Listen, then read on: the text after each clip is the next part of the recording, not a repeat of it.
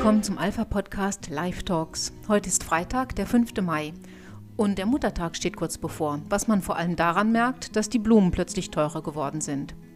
Offensichtlich gibt es doch ganz viele Menschen, die ihren Mamas an diesem Tag mit einem Blumenstrauß Danke sagen wollen für all das, was ihre Mutter im Leben leistet. Und das ist doch eigentlich eine sehr gute Nachricht.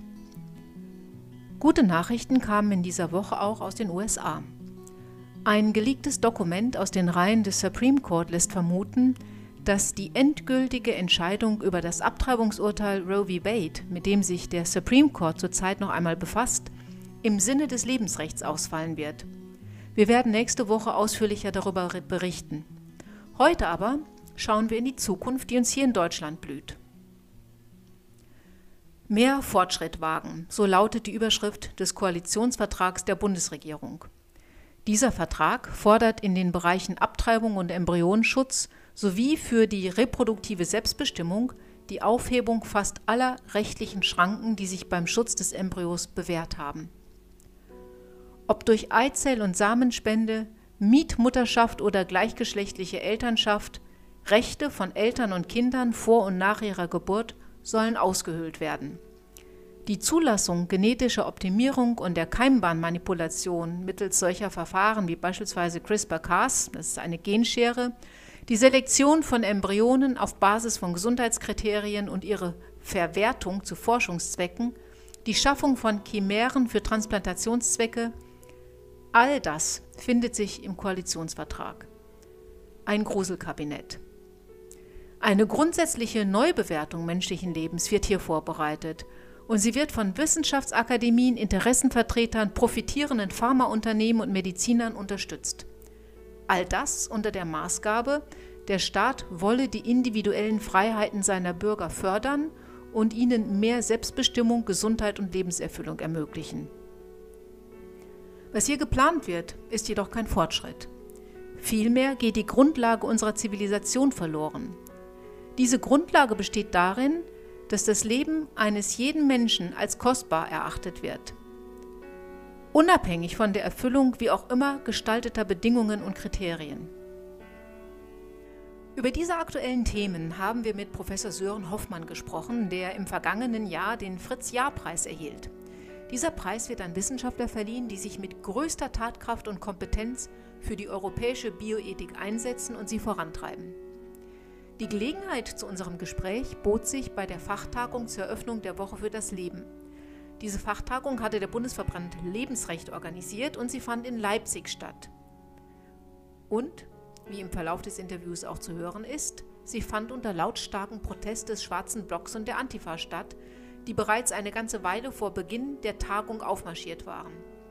Das Interview mussten wir aufgrund der Lautstärke, mit der draußen Parolen skandiert wurden, mehrfach unterbrechen.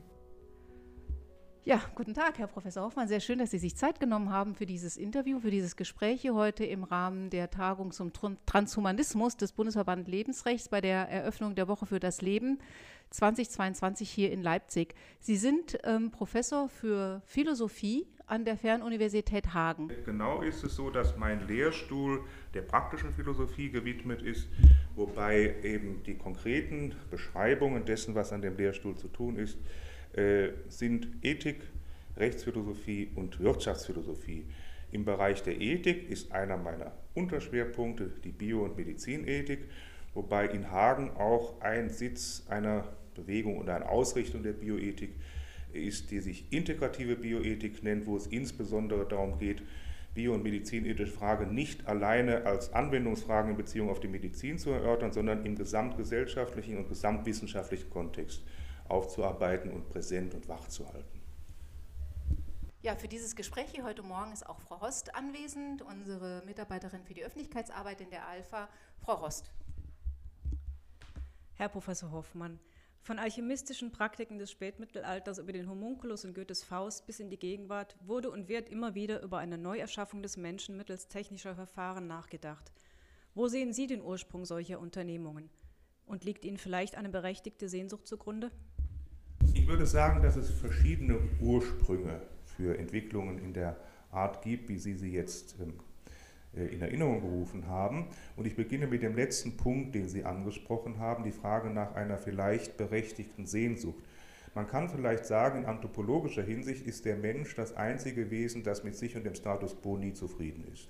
Die Tiere sind anders verfasst. Sie gehen in ihrer Umwelt auf, passen sich der Umwelt an, während der Mensch so verfasst ist, dass er immer etwas anderes, etwas über sich hinaus sucht. Und das kann in verschiedene Richtungen ausschlagen. Es kann auch in die Richtung ausschlagen, dass der Mensch sich auf dem Wege technischer Machenschaft selbst verbessern will. Also nicht pädagogisch, nicht durch Aufklärung, nicht durch Denken, sondern durch technisches Ändern. Und in dem Zusammenhang ist diese Bewegung, von der wir sprechen, zu sehen. Ich würde aber noch zwei andere äh, Punkte ansprechen, die jetzt den Philosophen besonders interessieren in dem Kontext, dass man äh, nachbauen will, zum Beispiel der Mensch den Menschen nachbauen, rekonstruieren, neu schaffen will, hat erkenntnistheoretisch seinen letzten Grund wahrscheinlich darin, dass wir als Menschen immer das erst als wirklich verstanden ansehen, was wir nachgebaut haben. Also Nachbauen ist auch ein Erkenntnismittel. Und äh, das ist ein Motiv, die Welt besser zu erkennen, heißt etwas nachmachen können, etwas rekonstruieren können. Es gibt in der Philosophie immer wieder äh, Impulse, wo Philosophen sagen, eigentlich müssen wir wie Gott zu Beginn der Weltschöpfung die Schöpfung wiederholen. Und ein letzter Punkt, der hier noch zu nennen wäre, ist natürlich auch der, dass wir ähm, das Bedürfnis beim Menschen sehen, den Menschen auch zu kontrollieren. Und da kommen wir jetzt auf die negative Seite der Sache zu sprechen, dass das auch um Beherrschung geht, dessen, was man nachgebaut hat. Hätte ich jetzt noch eine Nachfrage dazu. Diesen Aspekt des Nachbauens finde ich sehr interessant. Ähm, haben Sie da vielleicht mal ein Beispiel, wo Sie sagen würden, das ist ähm, ein Versuch gewesen, etwas nachzubauen, mithilfe dessen dann die Menschheit was verstanden hat oder ein Stückchen weitergekommen ist? Also im Grunde ist die ganze Technik so verfasst, die ja seit Aristoteles so läuft, dass sie sozusagen ein Nachahmen der Natur ist. Und es gibt seit der Neuzeit, seit Galilei, eigentlich den Ansatz, dass die Naturwiss Naturwissenschaften sagen, wir haben eigentlich nur das wirklich erkannt, was wir technisch wiederholen können. Und das ist sozusagen auch der Übergang von einer eher kontemplativen Naturwissenschaft, die die Welt sich aneignet, indem sie sie anschaut, zu einer machenden Naturwissenschaft. Und das betrifft eigentlich den gesamten Bereich der Naturwissenschaften. Leibniz hat mal gesagt, ähm, es gibt verschiedene Arten von Definitionen. Man kann im Lehrbuch aufschreiben, was Gold ist aber Gold wirklich definiert hat der, der es herstellen kann. Und das ist sozusagen der Versuch, der auch im Hintergrund eben dieser ähm, Anläufer, den Menschen zu wiederholen, zu reproduzieren, wirksam ist. Es ist ja so, dass Menschen offensichtlich bereit sind, einen hohen Preis für die Perfektionierung ihrer selbst oder der Nachkommen zu zahlen. Und das in jeder Hinsicht. Argumentiert wird häufig mit Konzepten von Freiheit und Selbstbestimmung. Wie autonom sind Ihrer Ansicht nach die Perfektionierungsbestrebungen? Oder anders gefragt, könnten sie nicht auch ein Abbild des genauen Gegenteils sein, nämlich des Bestrebens, einem gesellschaftlichen Konformitätsdruck nachzukommen? Ja, ich hatte ja gerade schon erwähnt, dass zu den negativen äh, Effekten im Versuch, äh, Dinge zu rekonstruieren, technisch zu wiederholen, gehört, dass man auf die Weise auch glaubt, die Dinge oder das, was man rekonstruiert, besser in den Griff zu bekommen, besser kontrollieren und äh, besser äh, eben sich davor schützen zu können. Ich würde insofern sagen, Sie haben recht mit der Vermutung, dass es hier gar nicht primär um Autonomie und Selbstbestimmung, sondern auch etwas anderes gehen könnte, nämlich darin, darum gehen könnte, dass man hier versucht zu kontrollieren, Zwang ausüben zu können oder beziehungsweise eben statt Freiheit eben eine, eine durchgestylte, konform gemachte, homogen gemachte Gesellschaft zu, äh, zu, äh, zu schaffen. Und das ist genau der Effekt, den man erreicht, wenn man sozusagen den Menschen ähm, am Reißbrett erzeugt hat. Welche Versuche der Perfektionierung des Menschen sind Ihrer Meinung nach heutzutage von größter Bedeutung? Muss dabei unterscheiden äh, zwischen dem, was jetzt vielleicht technisch von der relativ größten Bedeutung ist und dem, was von der gesellschaftlichen Relevanz bzw. den gesellschaftlichen Rückwirkungen als äh, vielleicht besonders bedeutsam oder besonders relevant anzusehen ist. Was die technische Seite betrifft, ähm, kann man sagen, dass äh, die Anläufe zur Perfektionierung des Menschen ja verschiedene Schichten umfassen. Also es beginnt mit versuchen, das biotische Substrat, also die, äh, die Physis äh, des Menschen zu manipulieren. Das kann man gentechnisch machen, das kann man mit nanotechnologischen Methoden zu machen versuchen. Der nächste Schritt ist die pharmakologische Verbesserung des Menschen. Da versucht man zum Beispiel, Engländer sprechen auch von Morality Pills, also beispielsweise Stimmungslagen und Affekte der Menschen so zu manipulieren, zu beeinflussen, dass sie sozusagen eine ganz bestimmte moralische Verfassung haben, also durch äh, pharmazeutische, pharmakologische Induktionen. Und dann gibt es natürlich auch den ganzen Bereich, der immer wichtiger wird, mit informatischen ähm, Methoden den Menschen ähm, zu kontrollieren oder, wie gesagt, in eine neue Form zu bringen. Da würde ich sagen, das ist vielleicht mit der wichtigste Bereich, weil es dabei um das Mensch-Maschine-Verhältnis geht. Und da kommt die Informatik ins Spiel, kommt die Digitalisierung ins Spiel, die heute natürlich eine große äh, Bedeutung hier hat. Wenn wir uns jetzt darauf ähm, äh, beziehen, was für die Gesellschaft ähm, das bedeutendste Element dabei sein könnte oder die größte Bedeutung haben könnte, würde ich sagen, da geht es in der Tat um den Punkt, den wir jetzt auch schon angesprochen haben, wird es gelingen, sozusagen ein möglichst gleichförmiges, technomorphes Menschenbild durchzusetzen.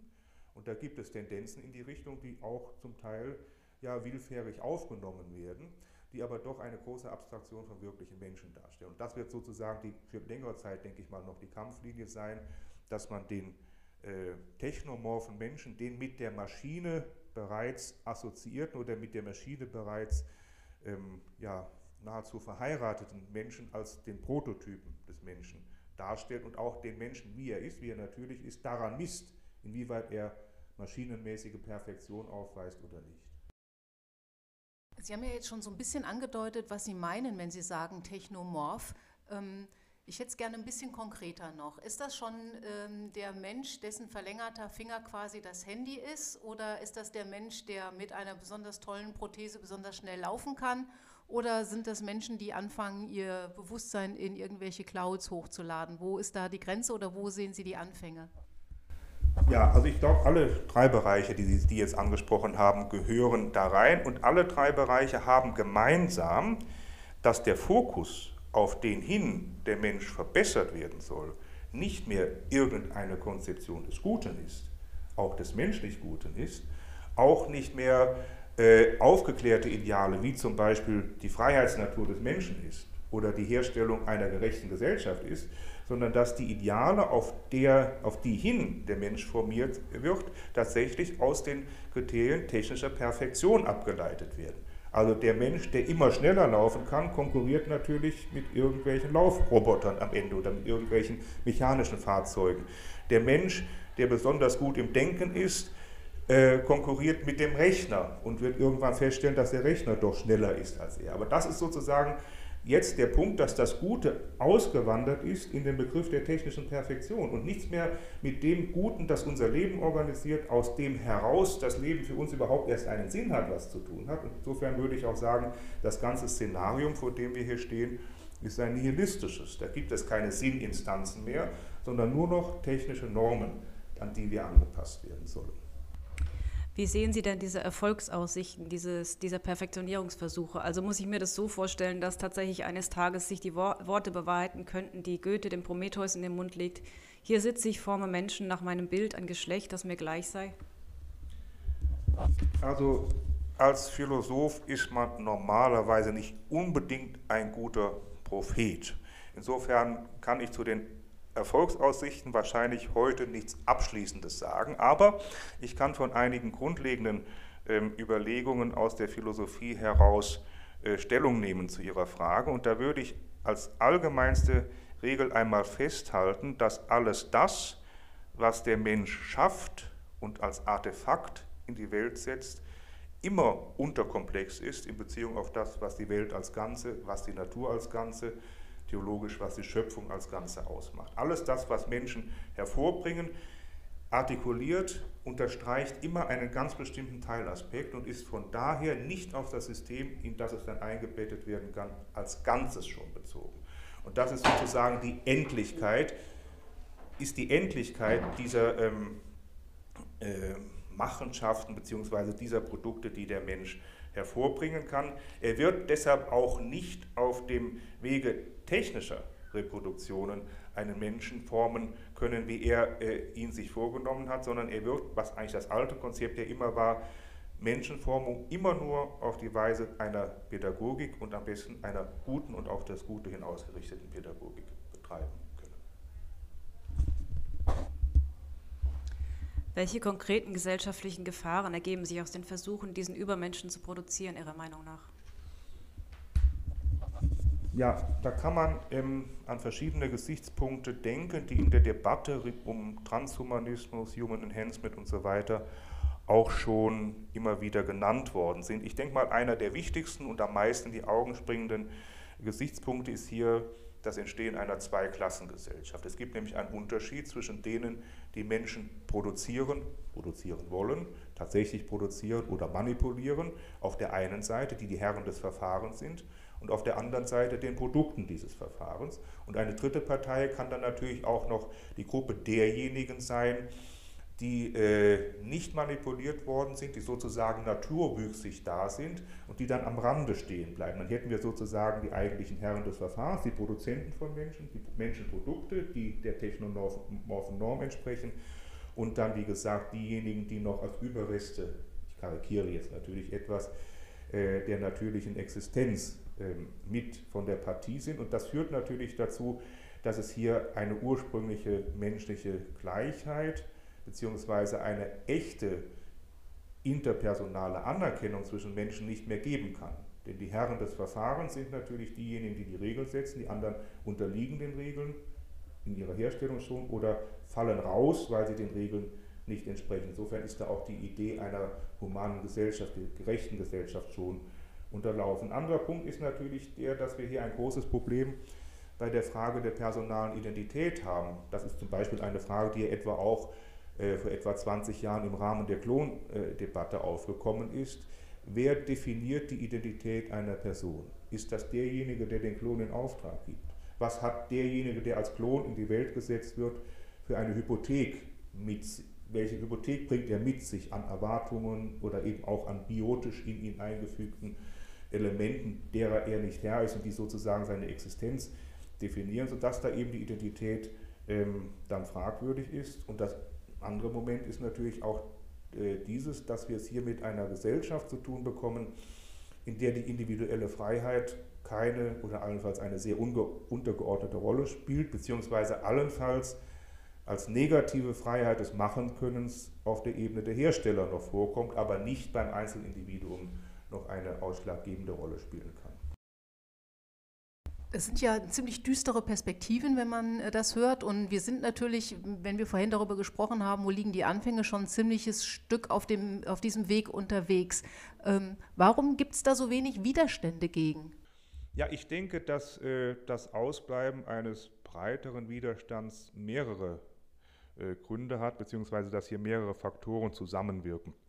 Einer der Gründe ist natürlich nach wie vor der, dass eben die äh, Projekte oder auch Fantasien, die mit den äh, Stichworten Human Enhancement, Transhumanismus und so weiter verbunden sind, äh, so bei einem ganz großen Publikum wahrscheinlich nicht in der Relevanz oder in der Präzision angekommen sind, wie sie schon ausgearbeitet worden sind und deshalb auch nicht ganz ernst genommen werden.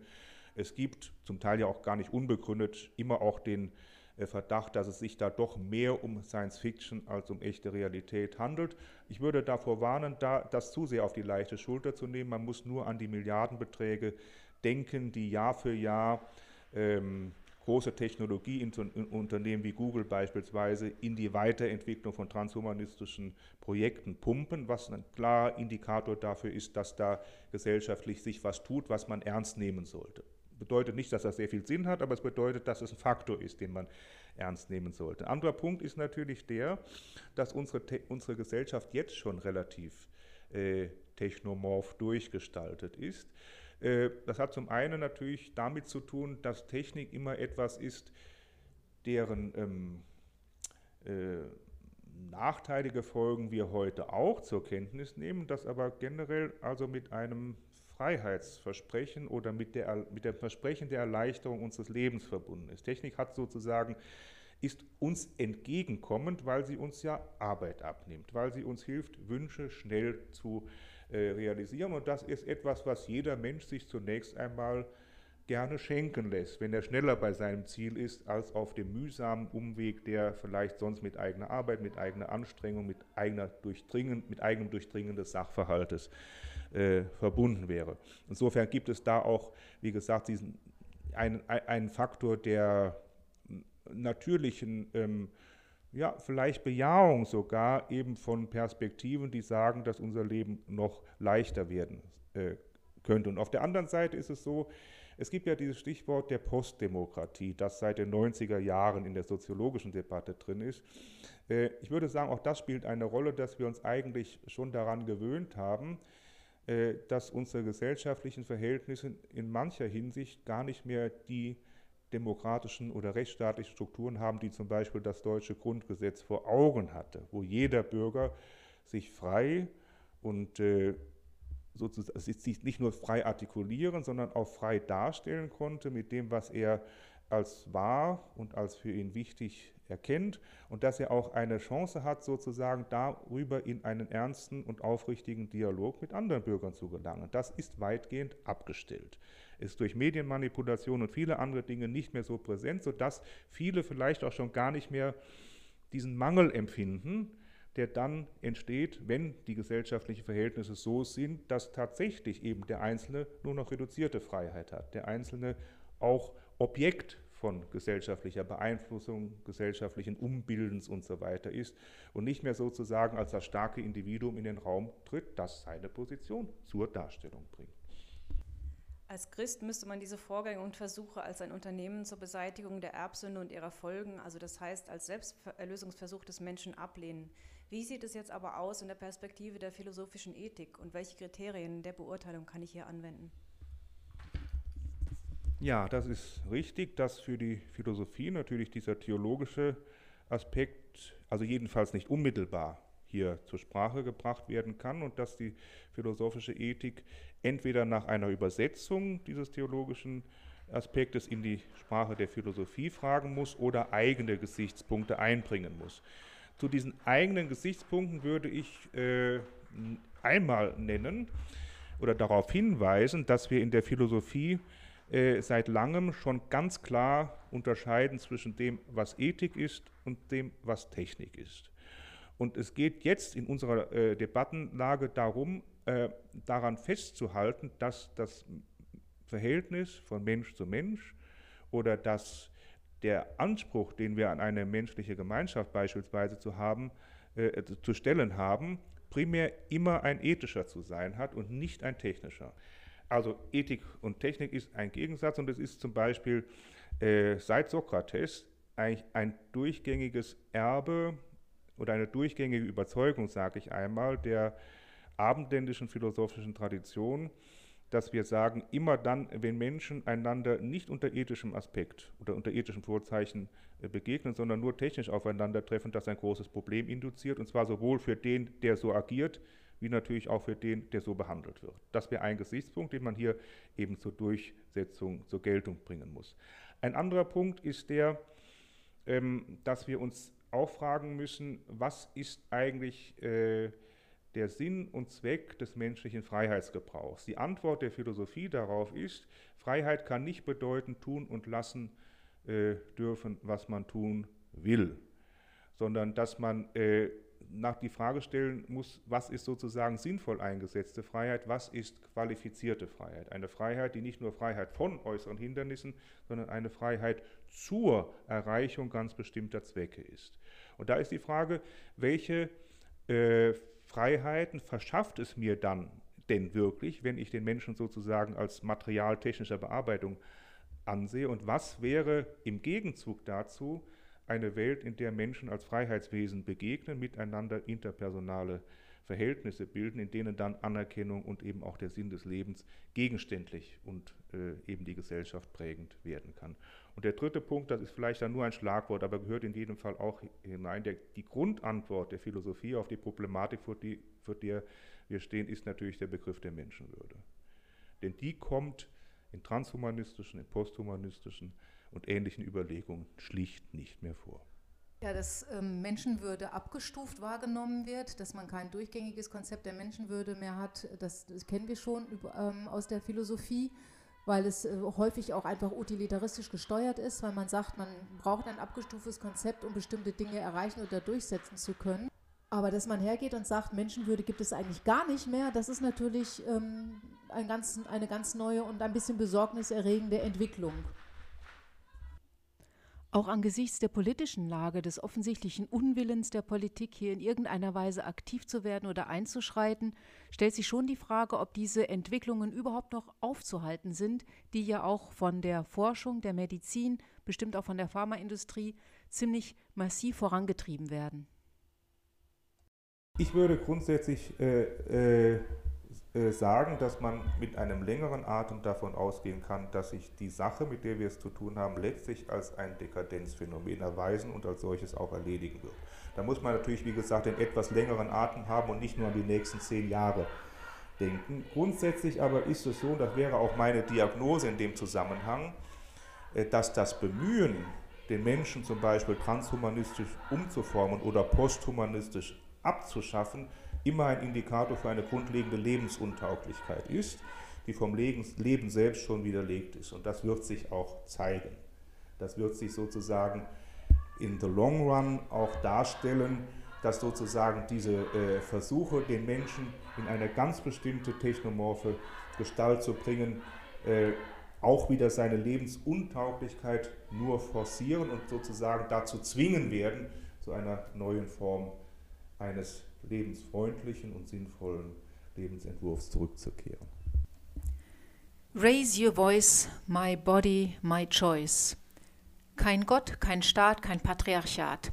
Hätt Maria abgetrieben, wärt ihr uns erspart geblieben oder aber auch Fundamentalismus raus aus den Köpfen. Das sind ein paar der Parolen, die draußen gebrüllt wurden, während wir uns drinnen darüber ausgetauscht haben, was von unserer Menschenwürde, unseren Menschenrechten noch übrig bleibt, wenn die Transhumanisten freies Spiel bekommen. So viel dürfte klar sein. Der optimierte und perfektionierte Mensch ist vor allem der, der produktiv ist, der mehr bringt, als er kostet, der also, ganz kapitalistisch gedacht, einen Mehrwert für die Gesellschaft, für den Staat darstellt. Dass für die eher unproduktive Hausbesetzer- und Randale-Szene des schwarzen Blocks und der Antifa dann noch Platz ist, darf man zumindest in Frage stellen. Im Moment spielen sie die Rolle der nützlichen Idioten, die all diejenigen zum Schweigen bringen sollen, die die Wahrheit über den Transhumanismus ans Licht bringen wollen. Die Denkweise der Transhumanisten ist nämlich in keiner Weise neu. Sie hat ihre Ursprünge in der Eugenik. Mary Stopes, die Gründerin von Planned Parenthood, gehört ebenso dazu wie Julian Huxley, der Bruder von Aldous Huxley. Ohne Eugenik ist Transhumanismus nicht denkbar. Es lohnt sich daher ein Blick zurück. Wie war das mit der Eugenik im vorigen Jahrhundert? Wie konnte sich diese menschenfeindliche Ideologie ausbreiten? Sie wurde in der Weimarer Republik zunehmend populär und damit ging auch ihre Verwissenschaftlichung einher. Zirkulierte das Gedankengut der Eugeniker anfangs in kleinen privaten Eugenikgesellschaften, bekannten sich nach dem Ersten Weltkrieg auch Professoren zur Eugenik, wie zum Beispiel der Psychiater Alfred Hoche und der Strafrechtler Karl Binding. Zudem richteten erste Universitäten Eugenik-Lehrstühle ein, an denen Wissenschaftler mit statistischen und anthropologischen Methoden eugenische Kriterien, Programme und Maßnahmen erarbeiteten. Sie war im Übrigen auch keineswegs ein ausschließlich deutsches Phänomen, sondern war im Grunde genommen in allen zivilisierten Ländern der westlichen Welt etabliert. Mit der Verwissenschaftlichung wuchs der Eugenik ein Wahrheitsanspruch zu. Die Eugeniker wurden zunehmend zu Politikberatern. Berührungsängste gab es bei den Parteien kaum. Alle politischen Strömungen ließen sich von der Eugenik beeinflussen und hielten sie für diskutier- und realisierbar. Heute heißt Eugenik Transhumanismus.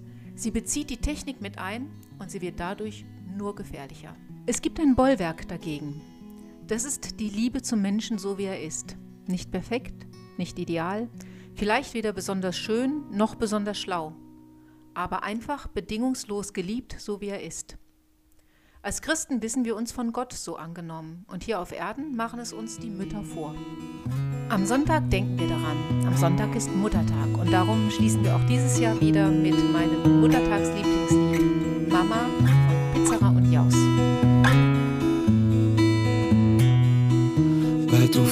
für mich bist hast mich niedergelegt, hast gesungen hast.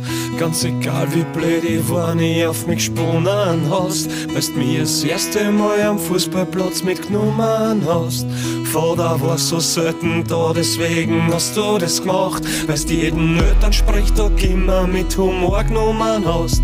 Mir daheim gesagt hast, du weißt genau, dass ich meinen Weg mach. Und wie's bei mir unter mein Bett das Sackerl gefunden hast. Hast das ohne Wort entsorgt und nur gemeint, dass du das hast. Hast mit mir dein ganzes Leben immer teilweise teilt. Kein Pflaster auf Wunden kleben, weil's ohne schneller verheilt. Und hab ich gewartet auf die im Regen, hast die immer beeilt. Weil du nicht genommen hast, nur geben, als heißt Flyer verteilt.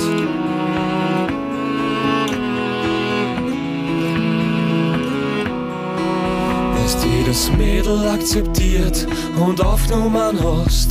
Obwohlst von Anfang an schon gewusst hast, das ist Verlust, weil du mein Schädel akzeptierst und mit draufkommen lässt. Jede Last wird erst zur Last, wenn's das eine Last sein lässt. Wenn du mich schon seit drei Tagen zehnmal angerufen hast, nur ich nehm keine Zeit für die, wofür ich mich hasse. Nicht nur, dass du mir dann keine Vorwürfe machst, na, du lachst ins Telefon und fragst, Bur, was hast du gemacht? Hast mit mir dein ganzes Leben immer teilweise alt. Kein Pflaster auf Wunden kleben, weil so nicht schneller verheilt. Und hab ich gewartet auf die im Regen, hast die immer beeilt. Weil du nicht genommen hast, nur geben, es ist Flyer verteilt.